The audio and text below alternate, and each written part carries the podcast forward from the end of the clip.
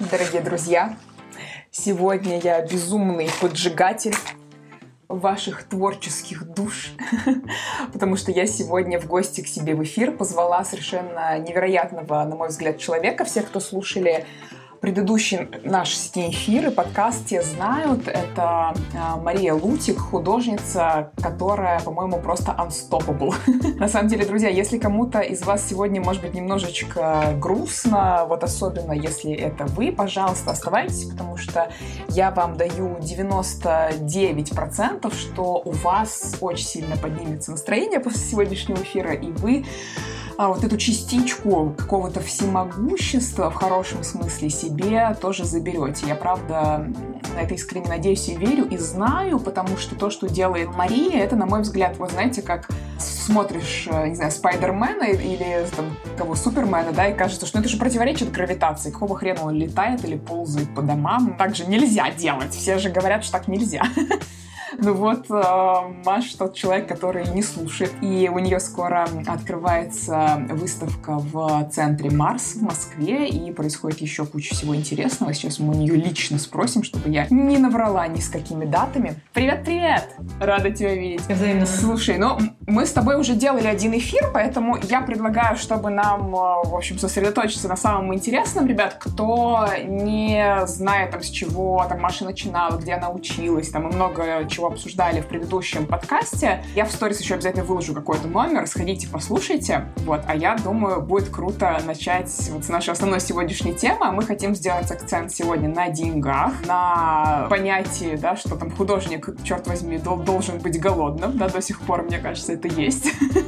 И, собственно, я хочу, наверное, с этого начать, и потом еще поговорим обязательно про персональные выставки, про вообще, ты знаешь, вырывание за границы. Что вообще скажешь вот на эту прекрасную фразу, которая до сих пор звучит, да, вот про то, что художник должен быть голодным? Мне очень интересно, кому он должен. Мне вот хочется посмотреть прямо на этого гражданина и выслушать его авторитетное мнение на этот счет. А на самом деле художник должен быть голодным. Не знаю, по-моему, не должен. У меня есть просто свой личный опыт какой-то на этот счет, и он это не подтверждает. Я не могу нормально работать, если мне нужно думать о каких-то базовых вещах. Я думаю, как и любой человек, да, то есть они должны быть закрыты. Это нездоровая как бы тема. А у тебя был такой период, когда казалось, что, ну знаешь, вот мне кажется, такой стереотипный стереотип, что говорить о деньгах сложно, в этом есть как будто что-то немножко недостойное, и как ты там рядом с искусством там поставишь деньги. У тебя вообще было такое когда-нибудь в жизни? Или... У меня не было гвоздей в голове по поводу денег. Я иногда вижу вот эти потрясающие заголовки, что в Инстаграме нельзя продать работу дороже, чем за 10 тысяч. Ну вот у меня пока максимальный чек через Инстаграм был 130 тысяч одна продажа. У меня тысяча подписчиков, я я не использую таргетинг пока что. Пока что я его не использую, но вот есть просто контрольный результат, тест MVP, да. У меня нет э, темы, что говорить о деньгах стыдно, потому что это обычная часть работы. Они сами по себе довольно бесполезны. Ну, то есть это бумага. Как бы, что с ней делать? Ее есть. Вот. И важно не деньги, а что ты собираешься с ними делать. И вот э, на самом деле не любить продажи ты можешь в двух случаях. Первый случай, ты делаешь какое-то дерьмище, и тогда тебе не надо, не надо любить продажи, не начинай. И о деньгах не начинай говорить, просто прекрати это делать. Вот прямо сейчас остановись. То есть если у вас фиговая работа, не говорите о деньгах и не изучайте эту тему, и не продавайте это, пожалуйста. Это вот первый вариант, да. Второй вариант у вас просто гвоздь торчит из головы, потому что кажется, что а, ты придешь к человеку продавать, он отдаст тебе ресурс, и у него как бы станет меньше. Но на самом деле, если вспомнить все, на что я тратила деньги, допустим, за последний год, вот прям за последний год, я, помню, в декабре у тебя покупала курс за полтора рубля, вот я не помню, сколько он стоил, я помню, что где-то полтора десятка рублей. Ну да, ты тратишь деньги на образование, мне кажется, вообще довольно много, правда? Да, я трачу действительно очень ну, много, да. я много трачу.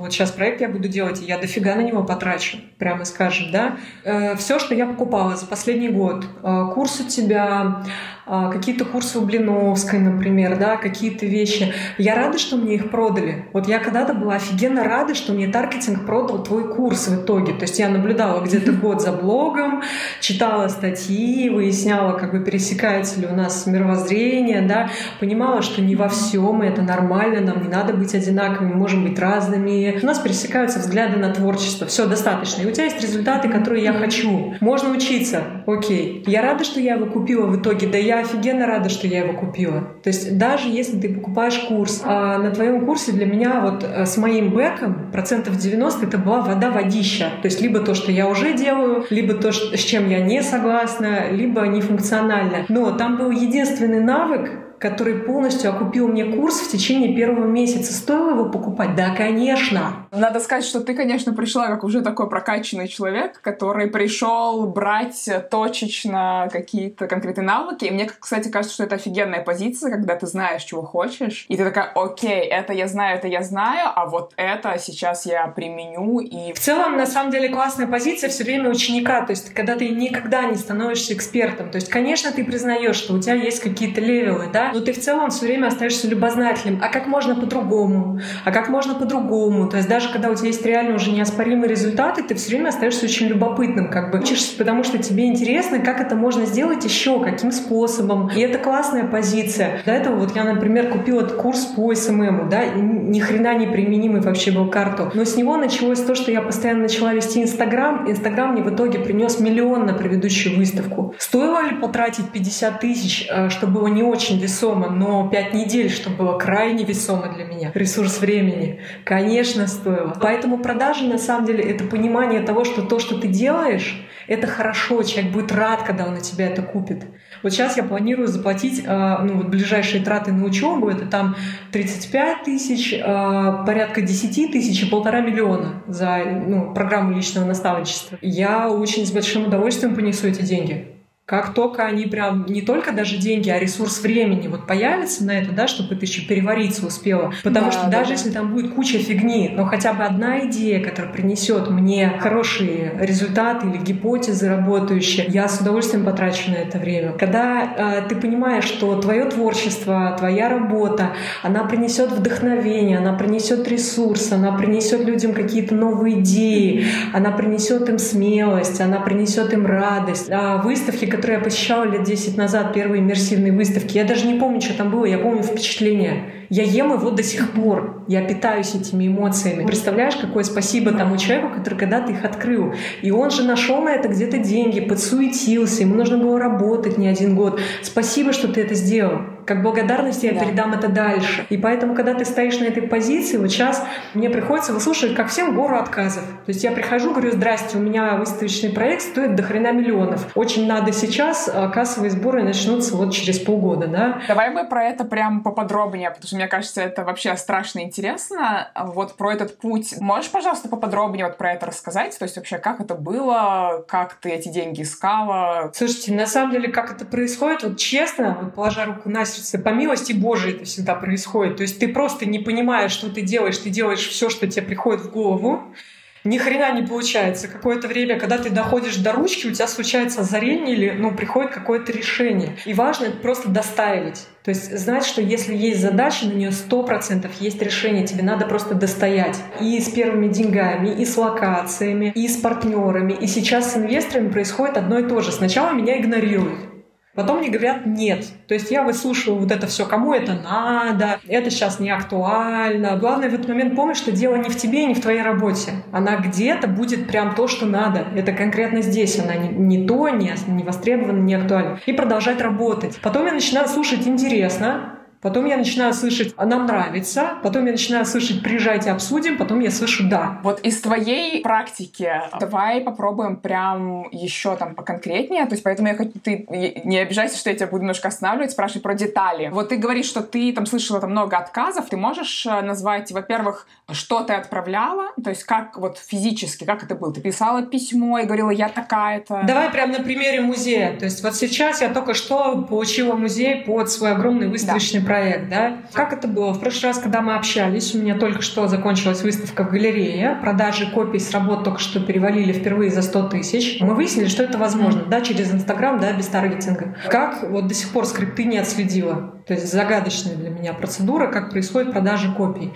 Просто такое ощущение, что люди наблюдают за работой, потом какой-то критической массе нравится вся эта работа, и они одновременно все ее заказывают. Вот пока это вот так вот выглядит для меня. Ну, мы собираем аналитику, то есть продолжаем соображать, как это так выходит, да, на что они реагируют. И мы только-только начали упакованный проект, вот упакованный в презу, рассылать по музеям и open call. Мне кажется, ключевая вещь — это определить, что ты делаешь. Артистейтмент, да, должен быть огранен, просто вот выкристаллизован до абсолютной чистоты. Чем он чище, тем больше вероятность, что ты попадешь туда, куда тебе надо. Не к странным людям, а с которыми тебе нужно будет полностью перепиливать твою работу, потому что у них вообще какая-то другая точка зрения на что-то. Если у тебя очень выкристаллизованный арт-стейтмент, то есть кто ты, что ты делаешь, зачем, для кого, то есть вот все, очень короткие, простые вопросы. Очень неудобные. Никому не нравится себе их задавать. Задавай до того, как тебе их зададут лучше. И вот у меня было хорошо после твоих там трех вопросов на вебинаре или курсе, я не помню где, у тебя были три вопроса, как определить артистейтмент.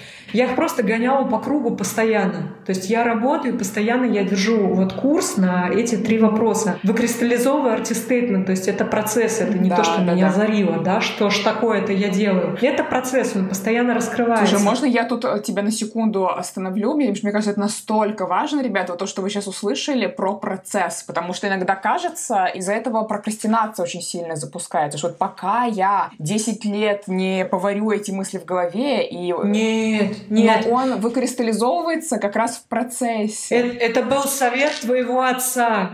Передай, пожалуйста, папе огромные поклоны и спасибо. Когда ты рассказывал про то, как ты делала выставку выпускную, что отец сказал, сделай херово, херово. Ты можешь можешь сделать, как только у тебя там внутри вот эта тварь будет включаться, которая будет тебе говорить мало, плохо, недостаточно, да, потому что, мне кажется, вот в большинстве творческих специалистов вот живет внутри вот эта тварь. То есть нам, по-моему, ее пакуют при рождении вот творческим специалистам, комплектом, да, чтобы у нас, а, нам не нужны были внешние критики, потому что большинство творческих — это реально трудяги. Их не нужно гонять, они сами себя гоняют так, что у них, по-моему, страшнее критиков, чем внутренние, никогда в жизни не будет. И вот как только эта тварь внутри включается, ты ей говоришь, отвали отвали, я делаю плохую выставку, не отвлекай меня. У меня цель сделать очень плохо. Вот. И спасибо твоему отцу, потому что у меня каждый раз включается то же самое. Мало, плохо, недостаточно, потом. И вот это вот памятование, да, совете твоего отца и тому, к чему это привело в итоге, она мне очень помогает. Очень помогает наблюдать за живыми работающими художниками. Самый очевидный, за кем я наблюдаю, это Покрас. Вот самая похожая модель того, что я хочу добиться, но в другой нише, грубо говоря, да, то, что он работает с каллиграфией и полотнами, я работаю с а, выставочными проектами, с вайбом таким целиковым, погружением, с иммерсией. И очень помогает отмотать Инстаграм покраса до 2015 года, и посмотреть, что же он там такое делал. И ты увидишь то же самое, сырые работы, листы А4, нафотканные в Инстаграм на какую-нибудь Nokia 2250. И выкладываешь же. Ну, то есть вот это вот позорище, да. И ничего там. Ну, внутри сдох кто-то глупый в этот момент. Мне самой до сих пор очень сложно понимать, что а, жизнь — это процесс, мне приходится постоянно возвращать себя к этому. То есть сейчас, когда а, я была очередной раз у своего коуча, да, мне было очень стыдно ей сказать, что все, на что мне хватило мозгов, это как сделать 100 плюс тысяч прибыли, а у меня речь идет уже о нескольких миллионах э, расходов на выставку. Ну, то есть мне вот кажется, я думаю, как можно быть такой тупой? Ты год на это потратил. Ну, то есть почему так мало, да? Я говорю, ты охренела? Нет. Говорит, это нормально. Покажи мне хоть один стартап, который не начинался с почеркух на коленке. И с маленьких бюджетов, которые ты наковыриваешь по чуть-чуть отовсюду. И э, совмещаешь с партнерками. Тут сделали с друзьями. Тут из говна и палок собрал. Как это все раз и собралось. И это нормально. То есть вот убейте в себе вот эту мысль, что я сначала сделаю идеально, а потом это выставлю, потом это продам, потом это покажу. Мне кажется, это вообще нужно на самом деле давать в институтах. То есть сразу веди соцсети, да. сразу привыкай показывать работу, прям ту, как делаешь сейчас, 100%. прям процесс. У меня был список музеев. Я знала, что это должна быть Москва, что проект музейный, это не галерея. А можешь пояснить, в чем разница? Ну, галерея — это если ты сделал 10 холстов, например, и тебе надо их продать. Mm-hmm. Это цель, да? А музей — это если ты делаешь выставочный проект, у которого есть концепт, у которого есть идея, который выставляется не на месяц, а на год, как сейчас будет выставлен мой. Окей, okay, вау, я не знала про год. Да, э, у тебя нет цели продавать эти холсты, я до сих пор не mm-hmm. готова их продавать. Ну, то есть подлинники, несмотря на то, что какие-то из них э, уже выставлены mm-hmm. в онлайн-галереях, да, даже при наличии входящей заявки, скорее всего, скажу, через год вы можете ее забронировать, но забрать через год. То есть это разные истории, э, как бы, что для музеев схожи, да, по контексту, uh-huh. и что схоже для галереи. И то они все разные между собой, да, галереи и музеи. Ну, понимаешь, если ты делаешь современное искусство, очень странно идти в Третьяковку или там галерею, которая занимается вот 18 век э, реалистичной живопись. Тебя туда, ну, не возьмут туда не потому, что ты плохо делаешь, а потому что вы максимально не контекстны, да. Площадок достаточно для всех. Откристаллизованный артистейтмент поможет тебе понять, в какую площадку тебе да. метить. И вот у меня был список музеев, в который, во-первых, мой проект влезет, потому что он не влезет просто в галерею. То есть если бы я пыталась выставить его в Кьюбе в Рице, где была предыдущая выставка, мне бы понадобились все 12 галерей. Еще упаковывать их техникой, которой там нет, например. А это очень недешевое развлечение. То есть мне нужен был музей в Москве, музей современного концептуального искусства, музей, который работает со совмещенными технологиями, то есть где есть техника для AR, VR, шлемы, экраны, кинекты, куча проекторов, потому что там используют очень много сложного диджитала. И вот после этого я просто планомерно рассылалась по всем этим музеям, то есть их директорам, их секретарям, им в директ, им в комментарии, на их open call ы. То есть там было целое маркетинговое исследование. Ты сидишь и шеришь эти музеи. Где они выставляют, кого они выставляют, кого они выставляли последние пять лет, почему они их выставляли, где они их нашли, с кем они общаются, где они проводят время. И вот через все вот эти точки касания нужно сделать так, чтобы твою работу они видели. Полгода меня динамили все эти музеи. То есть мне вообще мне никто не отвечал, либо отвечали там «Здрасте, спасибо, мы все увидели». О каком примерно количестве мы говорим? Слушай, в Москве из тех площадок, о которых я знала, мне подходили четыре крупных музея и какое-то количество небольших институций, но они вот были чисто вот до кучи. То есть, условно, вот в районе десятка ты просто делала много итераций, да? То есть ты не просто один раз отправила каждому там четыре письма, да? И... А можешь чуть-чуть поподробнее еще про... Ты, ты говоришь, что я вот всем-всем писала и в личку, и в комментариях комментарии. Можешь вот еще вот это раскрыть? Мне кажется, это еще один такой, мы гвоздями, да, сегодня будем это называть. Ой, я же надоем. Ой, а, а как же вот... А... То же самое, почему ты не любишь продажи, понимаешь? Если я сделала классный проект, вот я постоянно смотрю в свою презу и думаю, это стоит того, чтобы это заканчивать. Если нет, иди, бери бензин, поджигай все к чертовой матери. Этот проект стоит того, чтобы его доделать? Да, я бы сходила на него сама. Я хочу сходить на эту выставку. Делай выставки, на которые ты сам хочешь ходить.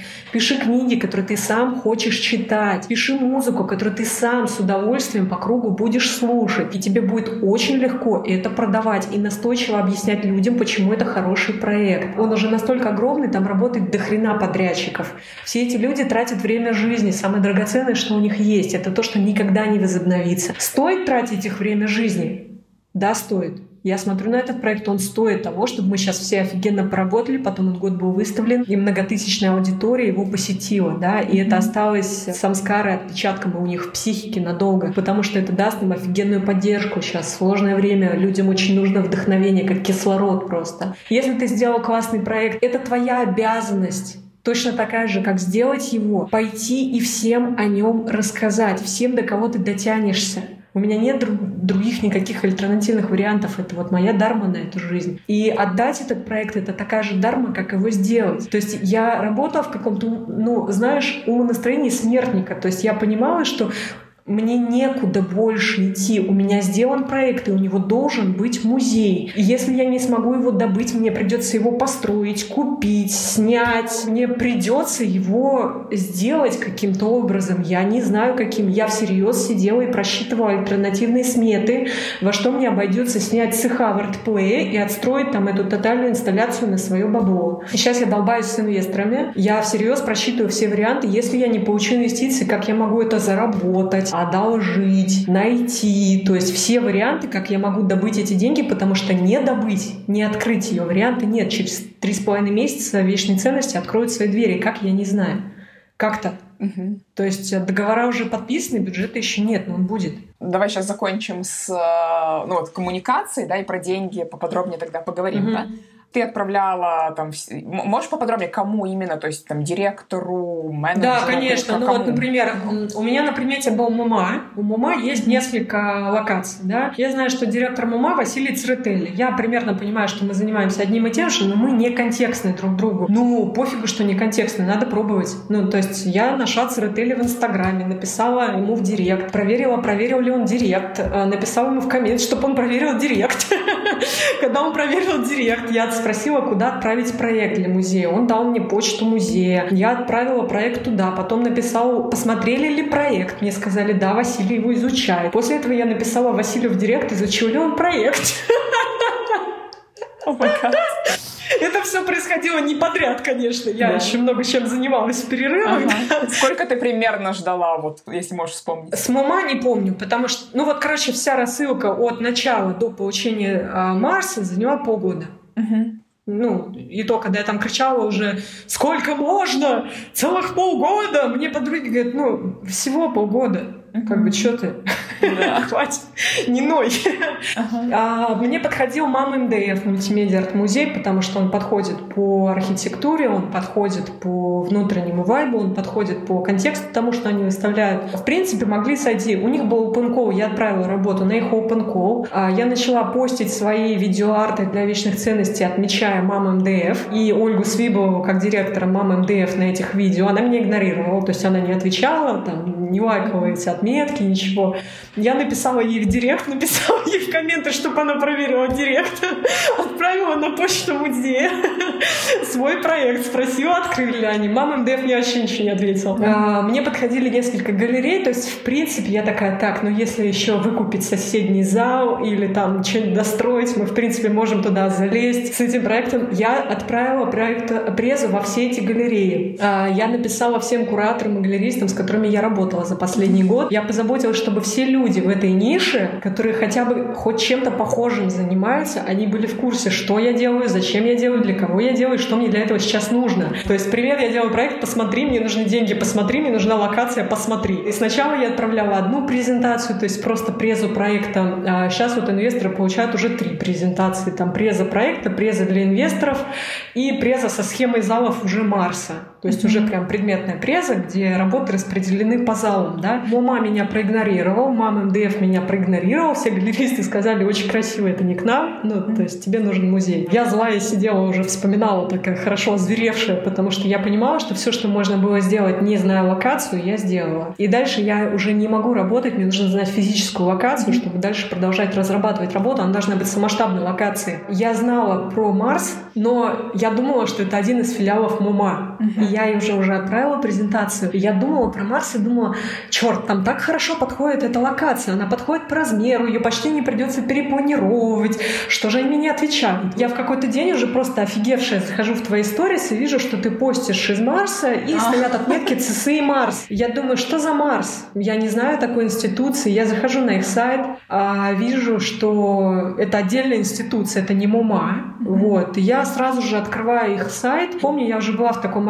обалдевшем состоянии, я даже отправлять презентацию уже не хотела, потому что меня достало, что мне откуда не отвечают, и я уже ну, была настроена просто покупать музей или строить его, или открывать, ну, то есть уже озадачиваться всерьез этим вопросом. Как раз я помню, это было после какого-то уродского эфира с а, одним из очень авторитетных в Москве кураторов, одной из очень крутых инстанций, которая говорила, вы не можете просто так написать в музей, там очень сложная вот эта вот дипломатия. Вот, это еще один Ты стереотип, должен... закрытая Это просто сфера. бред вообще, потому что нам кажется, что там сидят какие-то невероятные небожители, да, и ты такой ходишь, жена, посижу, возьмите меня, пожалуйста, да. Но фишка в чем? Они нужны тебе, а ты нужен им. У них есть выставочный план, им нужно его закрывать классными проектами, на которые люди будут ходить, потому что кассовые сборы — это очень немаленькая часть бюджета этих институций. И точно так же, как мы ищем институции, где нам выставить наши проекты, точно так же эти институции в этот момент шерят Инстаграм и ищут нас.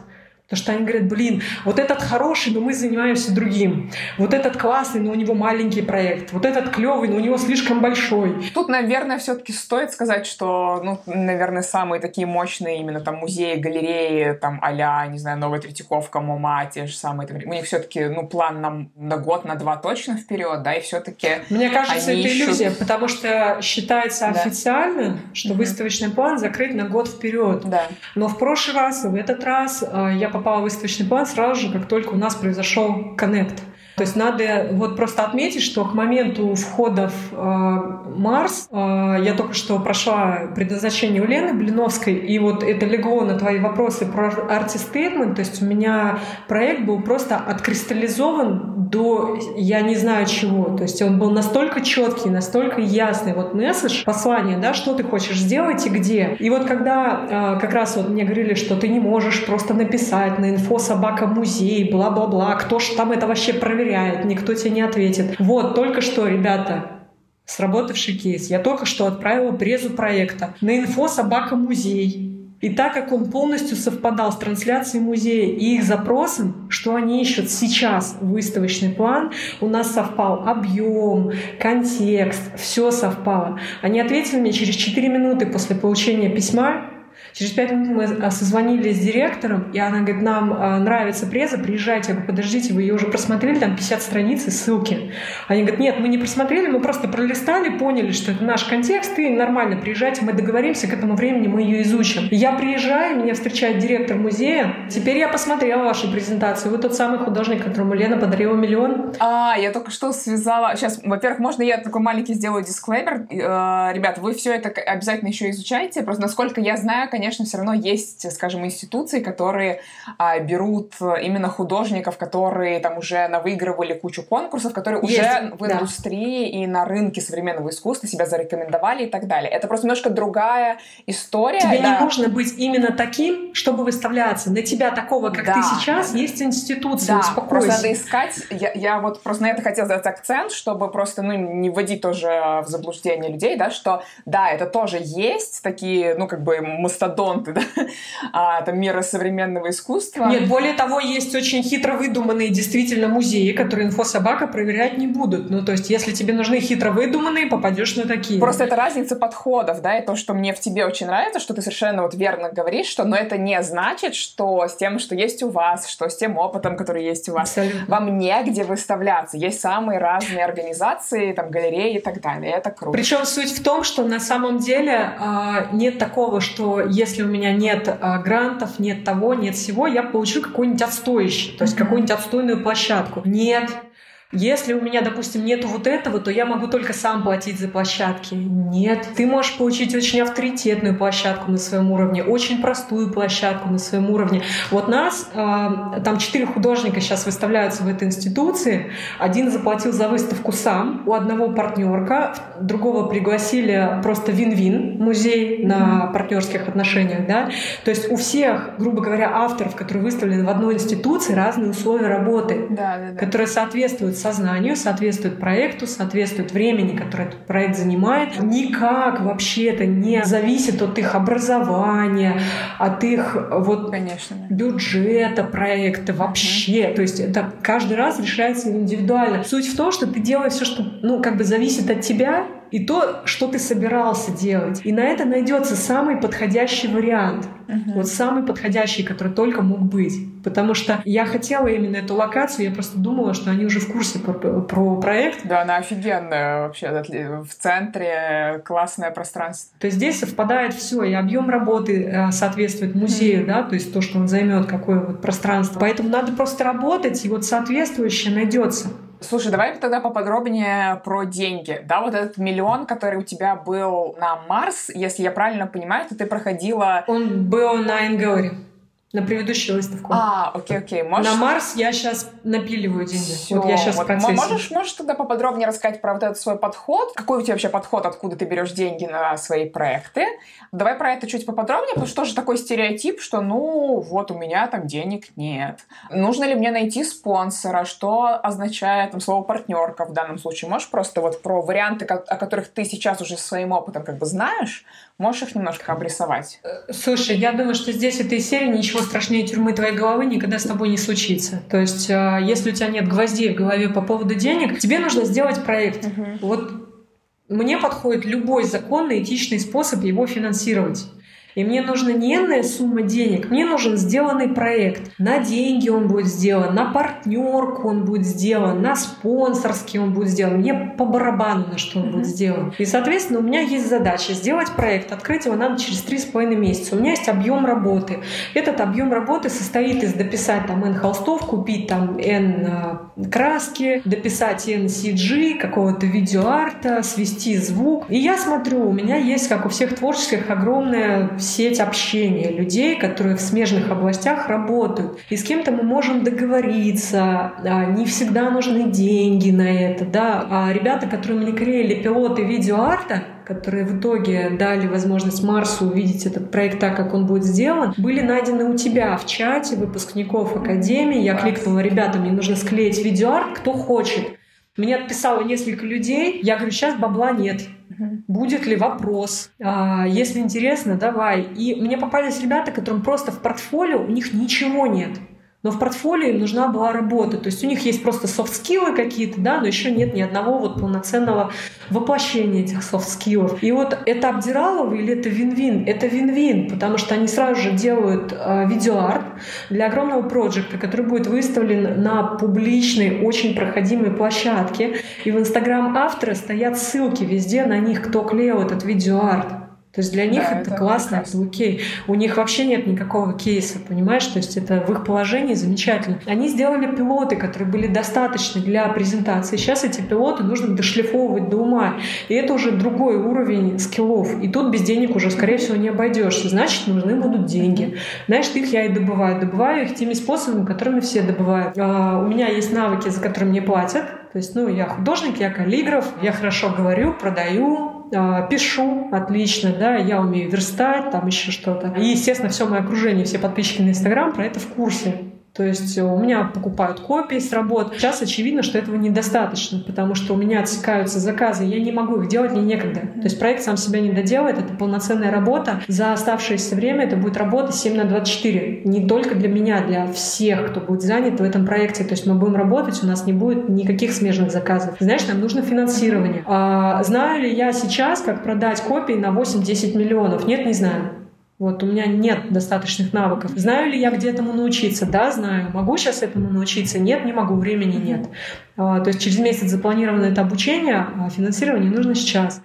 Окей, мне остаются спонсоры, меценаты, инвесторы, роялти, займы, партнерка. Угу. Можно дать какое-то определение, что такое партнерка, о чем мы говорим, что это значит? Партнерка может быть разная. Например, я знаю кейс, когда девочка-художница пришла в CG-компанию, которая занимается видеоартом, голограммами, дополненной реальностью, у нее были просто картины. Угу. Вот. И они вдвоем с, с этой вот CG-компанией сели и подумали, как эти картины можно классно упаковать, чтобы их взял музей, который занимается совмещенным артом. Они это упаковали, выставили выставка выставлена, а кассовый сбор они делят пополам. Нет, то есть мы говорим о том, что если, например, на проект нужно, не знаю, 10 миллионов, например, да, угу. то когда ты, когда ты говоришь партнерка, ты имеешь в виду, что ты партнеришься с кем-то, кто дает тебе не деньги, а какие-то услуги, которые тебе нужны, правильно? Ты это имеешь в виду? Партнерка может быть про деньги в том числе. Партнерка может восприниматься любой вин-вин. А вот через неделю у меня будут очередные переговоры с инвесторами, так как они вкладывают деньги с целью извлечения прибыли. То есть они сразу сказали, что конкретно в данном случае мы будем вкладывать вкладывать деньги, чтобы была uh-huh. прибыль. Нам нужно увидеть так. возможности.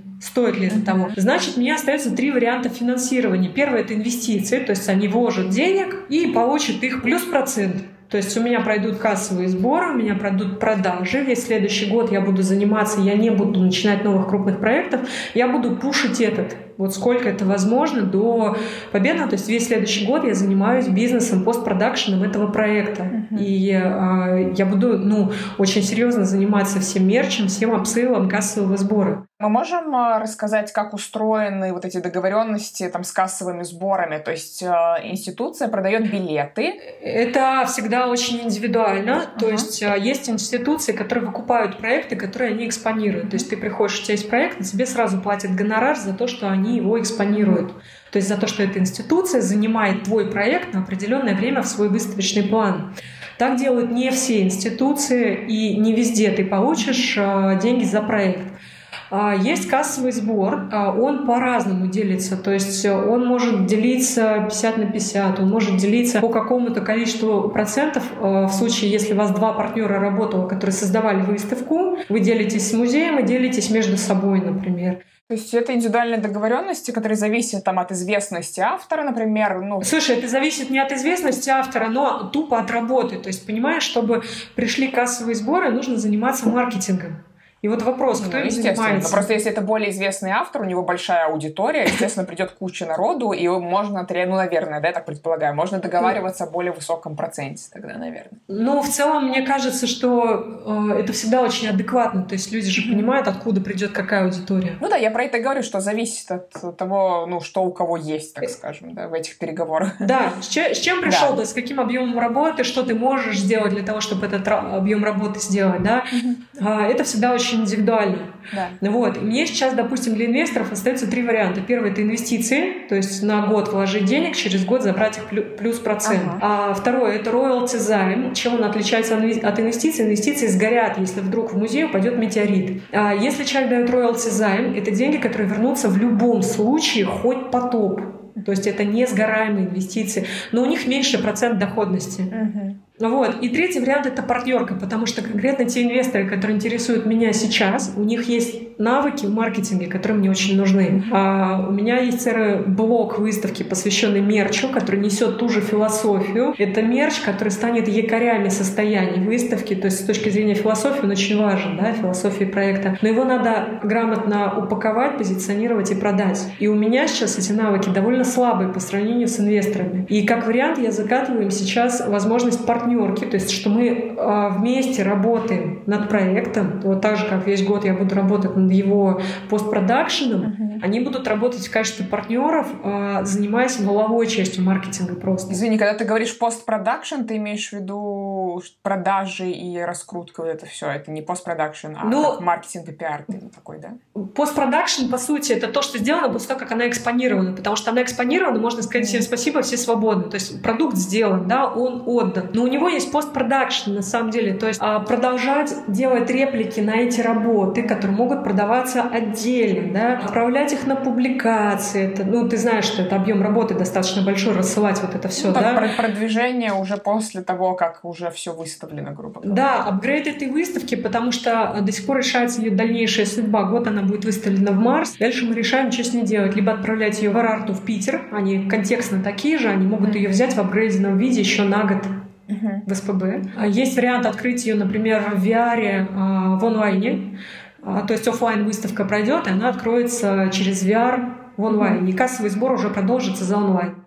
Например, есть вариант просто продать эти работы с аукциона, организовать аукцион, продать подлинники. Есть вариант вести ее в турне по а, центрам иммерсивного искусства, например, Нидерланды, Франция, очень крупные а, в Китае. То есть это прям топовые центры, которые занимаются вот CG-искусством, да, совмещенными технологиями. А новый музей миллениалов, который открылся недавно, по-моему, тоже где-то в Токио. И вот есть вариант просто а, сейчас закидывать в эти институции, и там, где ее примут, вести ее в тур. Мы решаем, что с ней делать дальше, через год, то есть какие за цели. Давай немножко, чтобы мы сейчас не, ну, не сильно перескакивали, вот все-таки про инвестиции, про деньги попробуем закруглить, да, то есть э, что мы узнали на данный момент, да, то есть, во-первых, все, что можно решить там не деньгами, а какими-то услугами, взаимовыгодным каким-то сотрудничеством, мы решаем таким образом, ищем людей, там, кто что может для нас сделать. Я бы не сказала, далее. что это прям скрипт, то есть я предпочитаю, что если можешь заплатить, лучше заплати, это дешевле Нет, ну, обходится, честно безусловно, говоря. если у тебя есть э, уже бюджет, конечно, прекрасно, да, мы говорим говорим про ситуацию, когда у нас еще ну, его нет, допустим, полностью, да? Когда у тебя его нет, он у тебя должен появиться, как только он станет необходим. То есть сейчас я очень рада, что у меня инвестиции не пришли месяц назад. То есть когда у тебя возникает какое-то препятствие, на самом деле нужно посмотреть, это гвоздь из мозгов торчит какой-то, ты боишься денег, ты стесняешься о них говорить, либо на самом деле не время, а, то есть какая-то помощь тебе таким образом приходит. Если бы месяц назад пришли инвестиции, я бы купила партию холстов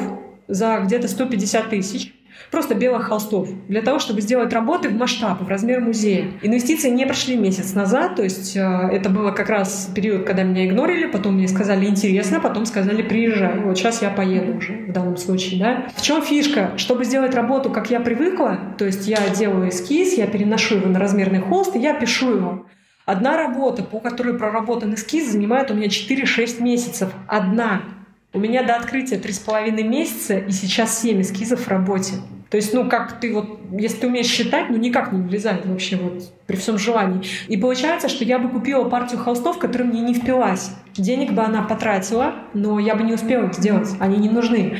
Так как инвестиций не было, я развлекалась тем, что считала. И до меня дошло, что «О, а как это ты успеешь их доделать?» Мне пришлось придумывать, как их сделать по-другому. И когда я приехала в музей, первое, что я услышала, она говорит, что-то у вас холстов до хрена, давайте больше аналогового. То есть я сделала столько работы, что она в музей не влезает. И им не нужно столько холстов, потому что это не их специализация. И сейчас происходит что? Всю работу, которая сделана, а, я сижу и решаю, что из этого будет холстами, что из этого будет аналоговым искусством, то есть VR, видеопроекциями, AR, штуками, которые реагируют на кинекты. То есть все то же самое, но мы перепишем в аналог, да? Наоборот, не в цифровом, в цифровом виде ты имеешь в виду наоборот, да? Да, да. Сейчас получается, что то, что деньги, вот основные инвестиции не пришли, слава богу, что их пока что нет. Про поиск инвесторов, вот эту коммуникацию, да, ты сказала, что теперь ты уже готовишь специальную презентацию для инвесторов. Можешь, пожалуйста, да. рассказать, что там и как выглядит твое письмо для инвесторов тоже. Офигенная тема, где взять презентацию для инвесторов бесплатно. Заходите к Аязу Шабудинову. А, это знаешь, говорят, что в мире нет ничего сложного, если ты не знаешь, как что-то сделать, найди того, кто да.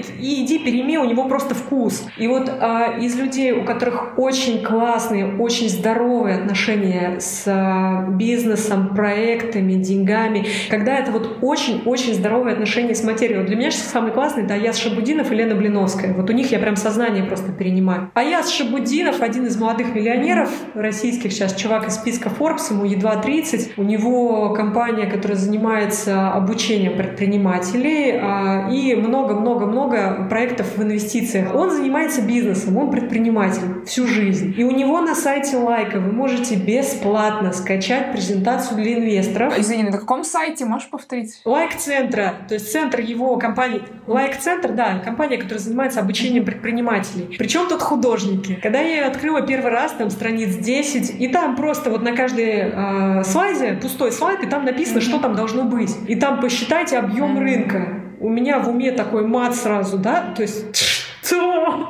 Там будут вопросы, которые задают инвесторы. Это очень разумные, очень рациональные и очень трезвые люди, которые хорошо считают. Я вас обрадую, арт-рынок — это перспективная ниша, особенно в России. Вот. У нее очень немалая емкость. И что такое емкость рынка? Тебе нужно посмотреть, сколько крупных игроков находится в этой нише, какой суммарный доход они делают. То есть, если ты работаешь с музеями, сколько музеев? Если ты работаешь с галереями, сколько галерей такого типа? А как ты это считала? Где ты брала всю эту информацию? Окей, Google! Бесплатная информация любого типа. Но, то есть это, это прям огромные исследования. Ну, или, или где-то есть, наверное, уже готовые это, эти данные, а, наверное. У тебя исследований, исследований то есть ты берешь, открываешь Google и пишешь, сколько денег в 2019 mm-hmm. году россияне потратили на билеты на выставки в Москве. Ну, то есть уже это все посчитано. Mm-hmm. Да, и тебе будут выводиться какие-то разные данные, и ты будешь сидеть и считать среднестатистическое, что mm-hmm. это дает. То есть сначала мне хотелось застрелиться, как любому нормальному художнику. А, вот это вкратце, чем я развлекалась полгода. Но на самом деле это было самое лучшее для проекта, что можно было бы придумать. Прикиньте, да, емкость рынка считать. Почему? Пока ты все это считаешь, ты вдруг выясняешь, что это ниша, в которой дохрена денег, очень мало игроков, она супер открытая, развивающаяся и перспективная в России. И у тебя начинают просто кирпичи из ушей вылетать, потому что ты каждый день читаешь кейсы, как такие же авторы, как ты, с таким же бэкграундом, как у тебя, только что сделали там много нулей после первой цифры на то есть ты видишь примеры. Потому что если бы я не полезла все это считать, если бы я попыталась сейчас заработать много миллионов на выставку за ближайшие три с половиной месяца, ее при этом как-то открыв, ну, плохой вариант. Это обязательство к тому, чтобы порваться, да, это не вин-вин никакой. А, я понимаю, что у меня вариант, мне нужны инвесторы. Значит, мне нужно считать. Да. Раз мне нужно считать, мне нужно лезть, исследовать именно ну, бизнес-сторону процесса. Это казалось офигенно интересно и офигенно плодотворно, потому что за это время, ну, ты же начинаешь тянуть все ниточки, которые только находишь, да, ты ищешь кейсы, даже если они ценностно, максимально для тебя противоположны. То есть Энди Уорхол, мы никак по ценностям не исходим, он порнушку снимал у себя на фабрике. Но зачем мне использовать его нравственность, если я могу использовать его бизнес-модель? Вот, и ты начинаешь интересоваться именно вот этими вещами и очень много чему учиться. Это привело меня к тому, как закончить эти не сделанные работы, потому что я посмотрела, как работал Уорхол, Кунс, работает сейчас Покрас, Хёрст работает по тому же принципу. То есть у них компании по производству медиа-контента. Там работает один автор, который креативит идеи. Я в данном случае. А сейчас вот оставшиеся работы я делаю уже так же, и это офигенно, я вам скажу. Это очень классно. Так же как? А, а дальше? То есть вот смотри, я создаю работу, отправляю ее своему дизайнеру вместе с референсами, нашеренными из интернета. Говорю, склей мне вот это по моему эскизу. Uh-huh. Она мне клеит болванку прямо из, знаешь, таких картинок нашеренных. А присылает это мне, я это печатаю и пишу поверху. Это не то же самое, что разметить холст с нуля. Uh-huh. Я пишу поверху, мне не нравятся какие-то моменты. Я отправляю дизайнеру справками «исправь вот здесь», и мы вот так перекидываемся, пока мне не понравится 40-сантиметровый эскиз. Класс. А как только, да, этот эскиз готов, я печатаю его в размер, то есть уже 2 метра, mm-hmm. я не размечаю их с нуля, я сразу же печатаю не белый холст, а цветной. Mm-hmm. И пишу на этом уже размеченном, решенном холсте. Mm-hmm. И это вместо 4-6 месяцев работы неделя-две как бы концепт создан, эскиз создан, а работаешь ты уже принципиально по-другому. Что дало мне это, эти идеи? Блин, несколько ночей, проведенных с маркетинговым исследованием. И это офигенно помогло творческому процессу, потому что ты сидишь, и изучаешь работу Бэнкси, работу Терри Гетты, который открыл выставку с ни хрена просто. Поширьте его историю, ребята, вы будете в восторге. Терри Гетта, он а, был владельцем секонда в Штатах, и так получилось, что он был первым сторисмейкером. То есть он просто как обалдевший все снимал на камеру, когда Класс. у него появилась камера. И получилось, что ему посчастливилось познакомиться с Бэнкси. Он заинтересовался стрит-артом, никто не знал, кто такой Бэнкси. А, ну, собственно, то, что в фильме «Выход через сувенирную лавку», да, показано? Да, это вот этот чувак, которому а, сказал, класс. слушай, ты тут наснимал какого-то шлака, иди пока порисуй что-нибудь. Лучший фильм про как раз современный рынок современного искусства, мне кажется. Да, и а, можно его увидеть как то, что продается всякий шлак, а можно его увидеть как то, что, блин, ну если у тебя не шлак, иди просто используй эту маркетинговую модель. То есть, ну, ты-то не шлак делаешь, иди просто на эту маркетинговую модель, положи крутой арт. И вот получается, что маркетинговое исследование, оно дало офигенный толчок творческой работе. Слушай, вот это очень круто, то, что ты сейчас говоришь. Казалось бы, мы немножко прыгаем, но мы начали с того, что должен ли там художник быть голодным, и про вот эти все дурацкие стереотипы, что деньги и искусство, маркетинг и искусство, бизнес Нет. и искусство — это как будто разные миры, но это не так. И в мире, мне кажется, все настолько интересно вот переплетено, и то, что ты говоришь, это, мне кажется, прекрасный пример того, что когда ты открываешь действительно эти шоры, да, со, со своих глаз их убираешь, ты вдруг можешь применить что-то из, казалось бы, совершенно там другой области, но на самом деле это единственный шанс, мне кажется, куда-то продвигаться, действительно зарабатывать искусством это как раз э, научиться устранять вот эти противоречия, да, что бизнес это не про меня. Слушай, здесь противоречие в том, что как бы чтобы зарабатывать искусством, нужно прекратить хотеть зарабатывать искусством. То есть нужно просто принять как данность, ну, Господь же не садист в конце концов, то есть он такой дал тебе талант и такой, а дальше сам удохайся. Это нелогично. Зачем? Знаете, это была такая вот классная вещь, когда года три назад я только-только собиралась силами уходить на авторскую работу. Я сидела в Минске в мастерских мозаичных и клала мозаики для Дивеева. То есть э, для Дивеева мозаики, Дивеевский монастырь, клали две мастерских в Москве и в Минске. Да? И вот я уехала в Минск, ну, тусоваться у меня родственники там, и заодно помозаичить для монастыря. Я сидела уже совершенно озверевшая, потому что я понимала, что я хочу делать вот такой арт, и это попахивает какими-то совершенно неэпическими расходами, где их взять, я не понимаю, где взять эти деньги, да. И вот э, у меня была консультация с каким-то бизнес-экспертом, который говорит, ну, давай, что у тебя за ниша? Я говорю, я художник. Он такой, это ты картинки типа рисуешь? Я говорю, ну, типа того, да, картинки я рисую. Он такой, и что ты хочешь? Я говорю, мне, чтобы работать, как я хочу, нужно иметь миллион плюс в месяц. То есть это нижний плинтус того, что мне нужно иметь, да. И причем не выручки, а чистого дохода. А, и он такой, нет, это нереально, не в этой нише.